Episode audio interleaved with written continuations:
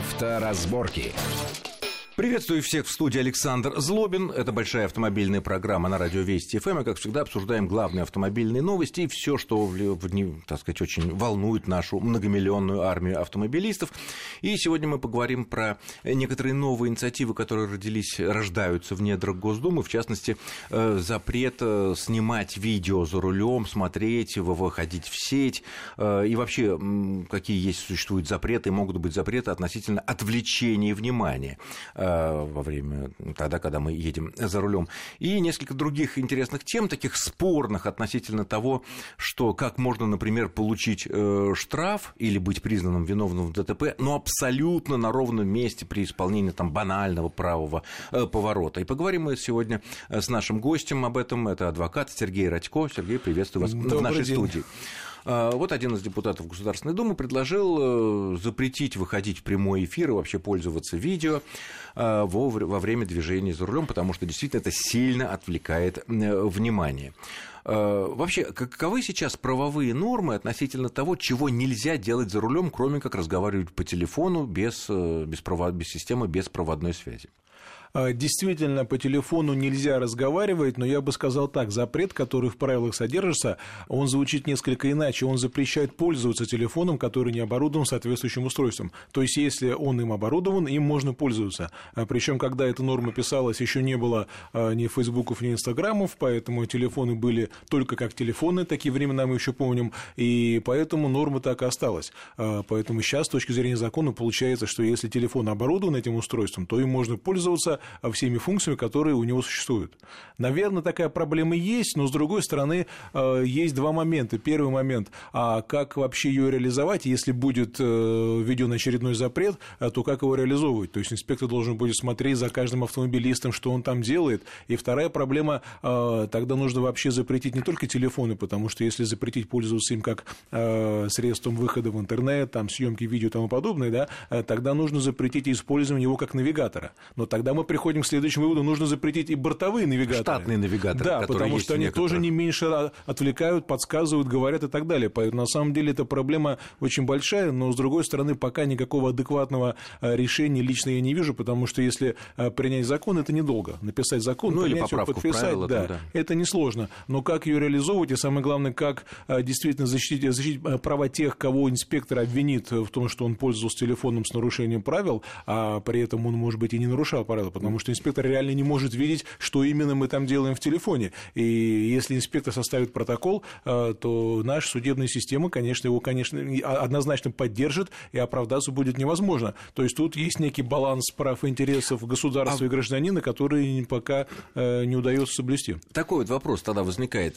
Каждый из нас видел на том, в том или ином э, этапе, да, ну, как правило, это, конечно, бывает в пробке, когда небольшая скорость, но бывает и когда движение какое-то более-менее. Вот едет блондинка, ну или блондин, не будем так говорить, и за рулем все нормально, и видно, что человек что-то пишет в телефоне. Вот за это можно, ну, я имею в виду, пишет смс или пишет там вот в WhatsApp, в мессенджере, отвечает на какой-то комментарий и так далее за это может, может наказать или правовых оснований нету? Если данный телефон оборудован устройством, позволяющим вести разговоры без помощи рук, hands-free, оборудован. то на сегодняшний день оборудован, конечно, наказания нет, потому что запрещается использование телефона без этого устройства. Если он оборудован, использование не запрещается. Любое? Да смотреть видео, отправлять прямой эфир, смотреть э, Писать. YouTube, да, это не запрещено. То есть наказанию это не подлежит. Наказанию не подлежит. Но это если... странно вообще. Вот, может быть, как-то вот э, подумать все-таки о том, чтобы когда человек ну, явно не на дорогу смотрит, а смотрит э, в экран телефона, который даже в руке там у нее в одной.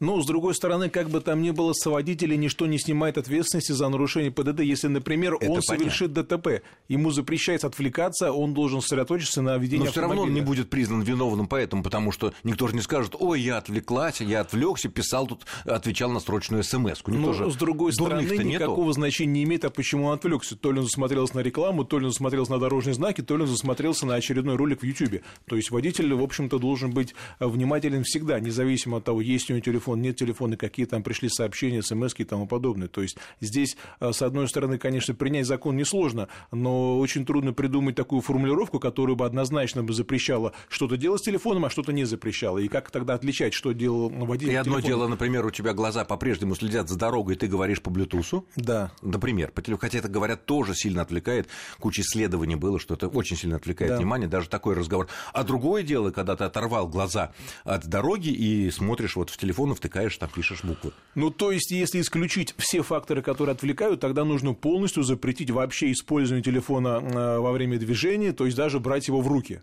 Вот только тогда мы сможем однозначно говорить, что водитель ни в коей мере не Максимум пользуется... пользуется Bluetooth. Разговаривает э, максимум, максимум Bluetooth, телефон. да и то, чтобы позвонить или ответить, тоже как-то нужно взять телефон в руки, посмотреть номер там и так далее. То есть ну, это, это не всегда... Иногда голосовой набор действует. Но, да. тем не менее, понятно, что дело такое достаточно темное в юридическом хотя, плане, хотя и опасное, когда человек отвлекается.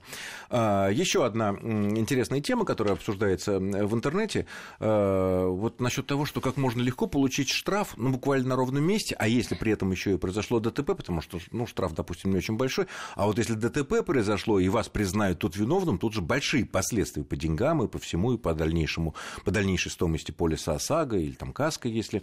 Э, вот, например, э, такой пример. Хорошая дорога, ровная, все, широкая полоса, вот так получилось, широкая, хорошая полоса, вот неразделенная, да, одна, но широкая. Вот мы едем, все смотрим посерединке, все хорошо, и мигаем, поворачиваем направо, и тут выясняется, скрежет, удар, и выясняется, что еще правее, благо дорога широкая, да, полоса широкая, ехал еще один человек, тоже был в своем праве, просто он ехал вот э, там. Естественно, мы э, однозначно виноваты, и помимо штрафа мы еще и здесь, получается, виноваты со всеми последствиями. В ДТП, да. Одно, одно, однозначно.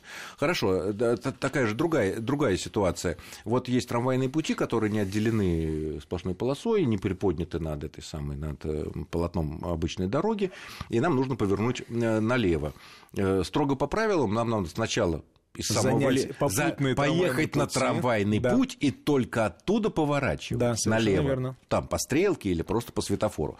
Однако, если мы, так сказать, боимся этих трамвайных путей, ну понятно, что трамвай такое дело, и поворачиваем, произойдет опять какое-то ДТП, опять же мы кругом виноваты, правильно? Да, но с другой стороны нужно понимать, ведь те нормы, которые вы изложили, они довольно элементарны, просто водители их не помнят. То есть не все помнят, что нужно перед поворотом или разворотом занять соответствующее крайнее положение, не все понимают, понимаю, что за... Нет, несоблюд... крайний ряд понятно, а если это ряд-то один, он просто широкий, все равно надо положение как можно а, правее взять. В правилах написано не ряд, а крайнее положение. А, положение. Да, будь то левое положение, правое положение. Почему? Потому что действительно не все дороги имеют разметку, не все дороги разделены на явные ряды, поэтому, видимо, здесь в правилах есть такая э, конструкция универсальная, которая говорит о необходимости занять именно крайнее положение. Если мы этого не сделали, то здесь есть нарушение, но это, наверное, лишний повод всем еще раз освежить свои знания правил, потому что, ну, допустим, в городе Москве, где много знаков и камер, да, э, есть штрафы за, допустим, проезд э, вперед э, по тому ряду,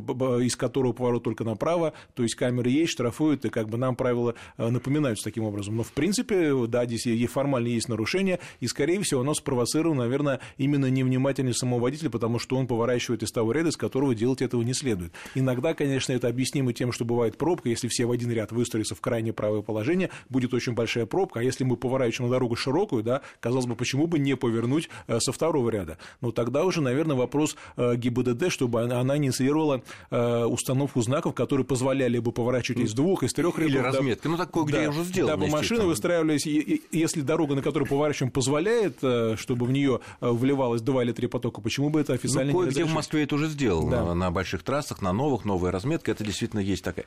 Еще одна ситуация такого рода, когда вот буквально на ровном месте, вот едем мы в незнакомом, по незнакомой дороге, и нам надо повернуть, ну, налево допустим, да, вот мы видим светофор красный, стоим, ждем, а, загорается зеленый, мы пропускаем встречные машины и поворачиваем, все разрешено, все хорошо. Однако мы не знаем и в темноте не видим, что светофор имеет дополнительную секцию, то бишь стрелочку. А мы не видим, что она есть. Ну, просто не видно ее, реально не видно. Она не горит, сигнал Она не горит, ну, ничего нету, мы не видим, мы никогда на этом перекрестке не были, да. Естественно, это равняется как проезд на красный свет. На запрещающий сигнал. Да, да, на запрещающий сигнал, и если в течение года мы такое, кто-то сделает два раза, будет пойман сотрудником ДПС, то это означает лишение прав. Или штраф 5000 рублей, или лишение. Или лишение. на второй раз тоже можно отделаться штрафом. Ну, тем не менее, лишение все равно. Но дело идет в суд однозначно. А, вот э, наверняка в вашей юридической практике попадались вот разборы такой, таких ситуаций, когда человек пытался доказать, оспорить свою вину тем, что он не видел и не мог видеть наличие этой стрелки.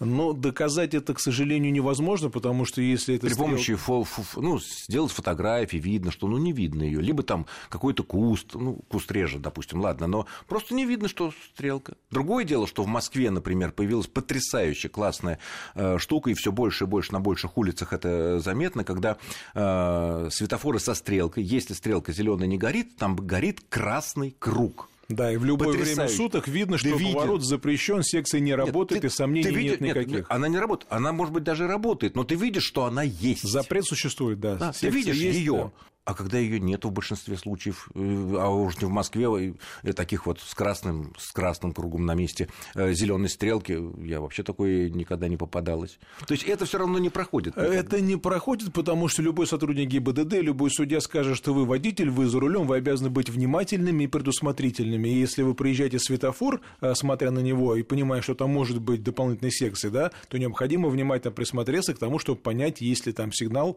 если эта секция, работает она или нет. Потому главное, есть ли она вообще. Иногда бывают ДТП, когда водитель поворачивает, видя, что секция не горит, он думает, что она не работает, но должна гореть. Поворачивает, а в это время встречная машина совершенно законно едет на зеленый сигнал, и может произойти столкновение. Поэтому, конечно, то, что секции не видно, наверное, это оправданием быть не может, э, поэтому нужно посоветовать всем быть только более внимательными, потому что действительно здесь иногда вот эта невнимательность может стоить очень больших э, потерь даже жизни. Ну и надеяться на то, что столичный опыт, о котором мы рассказали, когда вместо зеленой стрелки красный круг, и видно, что она там есть, это доп-секция, это, потряс... это очень удобно, будем надеяться, что таких вещей будет все меньше и меньше.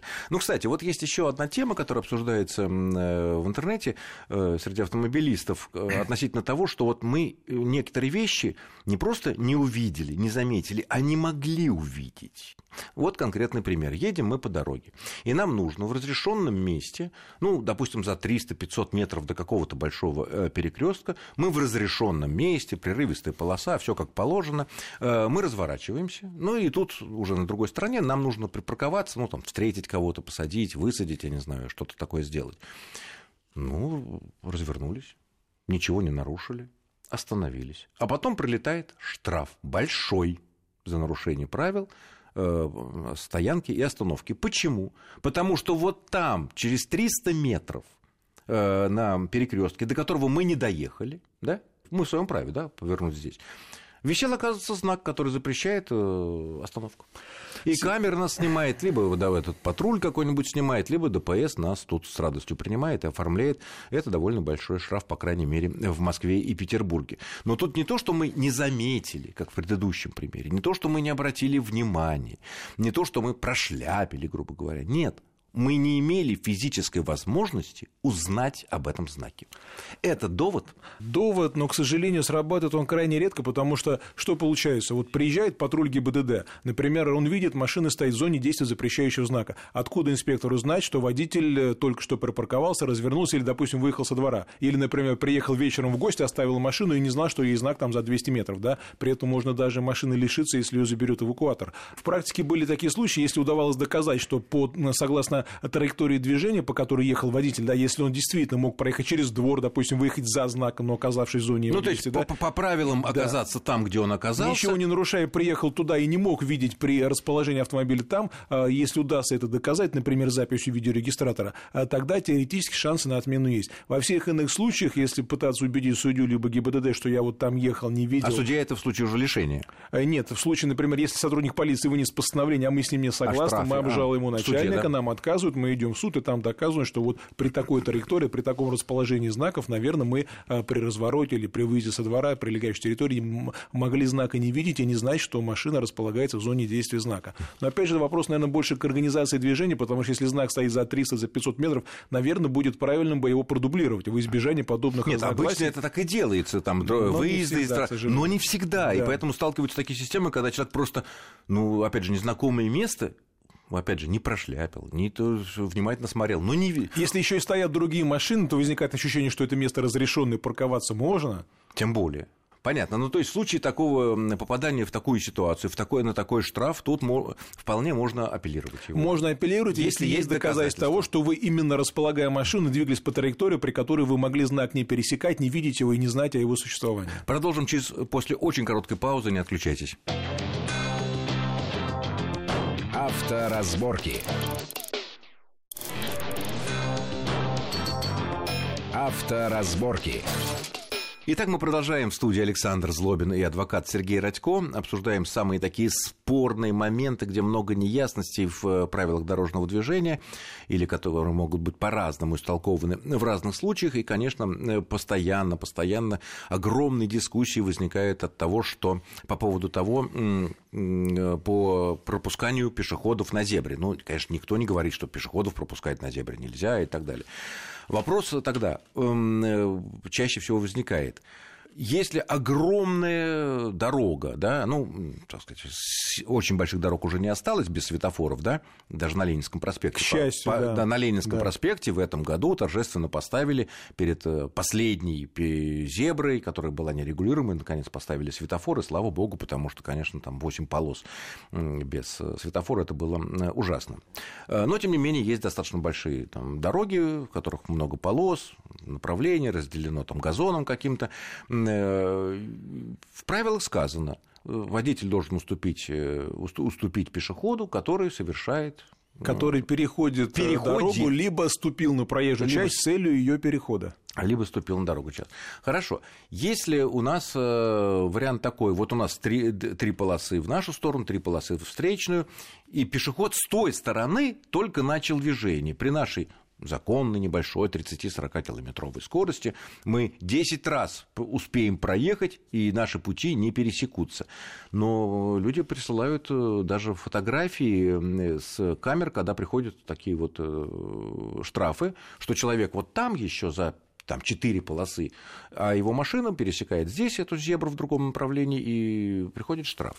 Но вот это яркий пример э, некорректного алгоритма работы камеры. Почему? Потому что, э, как вы правильно сказали, у водителя, который приближается к пешеходному переходу, обязанность уступить дорогу. А что такое уступить дорогу? Это не возобновлять, не начинать, не продолжать движение, если это заставит других участников, которые имеют преимущество, изменить скорость либо направление движения. Соответственно, если мы проехали по своей полосе, а пешеход переходит в встречную полосу, мы своими действиями не заставили его изменить ни скорость, ни направление движения. Поэтому мы выполнили требование уступить дорогу, никакого нарушения не совершили. Ну, то есть мы не уступили дорогу, но просто некому Нет, мы было уступили дорогу, потому что Почему? мы своим проездом не, заста... не, не заставили пешехода, который имеет преимущество. То есть, если нас сотрудник ДПС останавливает в таком случае, иногда они там пасутся, да, после таких вот больших переходов, сразу после этих переходов зебр, э, и говорят, вот вы не уступили. То есть можно вполне юридически говорить, можно, что я да. уступил открывать да. пункт правил и да. говорить, что посмотрите, это если не, не, пешеход не изменил скорость движения. Да, то есть мы своими действиями не вынудили его эту скорость, либо направление движения изменить. Это означает, что требование уступить дорогу мы выполнили, и обвинить нарушение нельзя. Но, конечно, если сотрудник полиции, опять же, в протоколе напишет, что мы этого не сделали, не уступили дорогу пешеходу, а, то придется, опять же, в суде доказывать, а что... мы напишем, что мы уступили.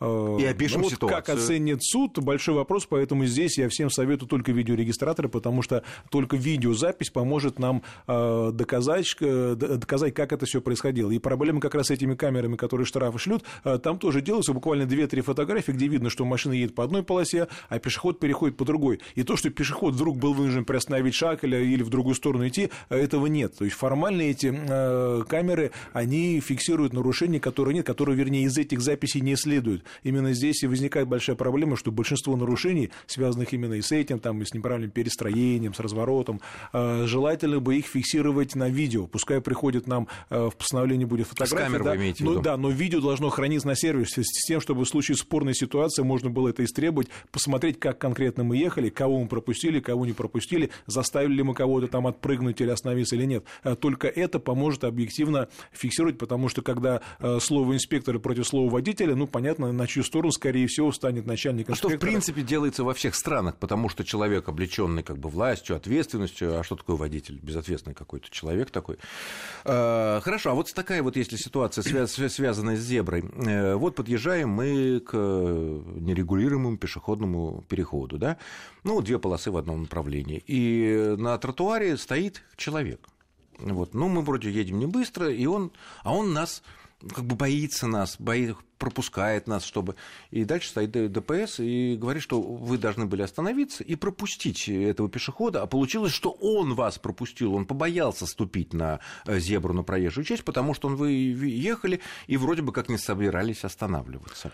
Это ведь вот тут как раз легко подвести под то, что мы не уступили. Нет, нелегко, потому что э, пункт 14.1 правил обязывает нас уступить дорогу пешеходам, которые переходят дорогу, либо ступили на проезжую часть. Если же пешеход находится на тротуаре, который, как известно, проезжей частью не является, то у нас нет обязанности ему уступить дорогу. Если он действительно в момент нашего проезда или перед нашим проездом стоял на тротуаре и не переходил проезжую часть, и, и даже не ступил туда, неважно почему, испугался, передумал, задумался, там, смотрел телефон, неважно. Если он не находился на проезжей ну, он части... как бы нас пропускал, потому что опасался. Получается, что мы виноваты.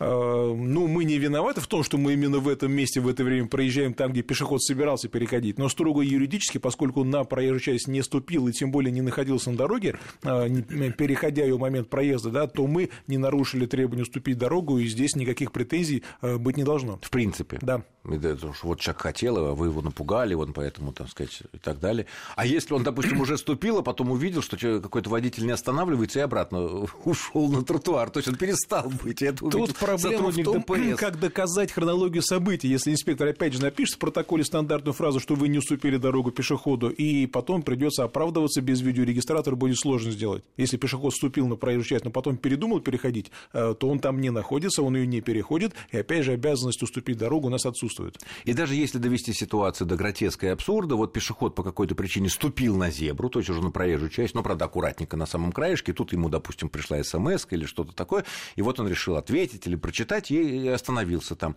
Мы обязаны стоять перед ним. Обязаны стоять, потому что он стоит на проезжей части и в любую секунду может может пойти, поэтому здесь... И э, сколько бы он-то и гудеть мы не имеем, то есть, конечно, можем гудеть, но это все будет э, он в своем праве. Ну, тогда нас могут обвинить в нарушении правил пользования звуковыми сигналами. Ну, это понятно, это, это понятно, но а, то есть да, он в своем праве. Да, он находится на пешеходном переходе, он ступил на него для перехода, и время, которое он должен на это потратить, законом не ограничено, поэтому может идти со скоростью черепахи, может перебежать, может пойти обратно, кстати а говоря. может постоять, да. Да, если пешеход перешел половину дороги, и вы едете, то это крайне опасно, потому что некоторые пешеходы пешеходы вдруг вспомнили, что они чего-то забыли, а тут же бегут обратно, и поэтому лучше уж, если переходит, э, перед вами переходит пешеход дорогу, лучше дождаться, пока он отойдет на приличное расстояние, чтобы явно не успел при попытке, допустим, побежать, оказаться под колесами. Угу. Ну, еще вот, э, наверное, не лишним будет повторить э, совет, который мы довольно часто говорим.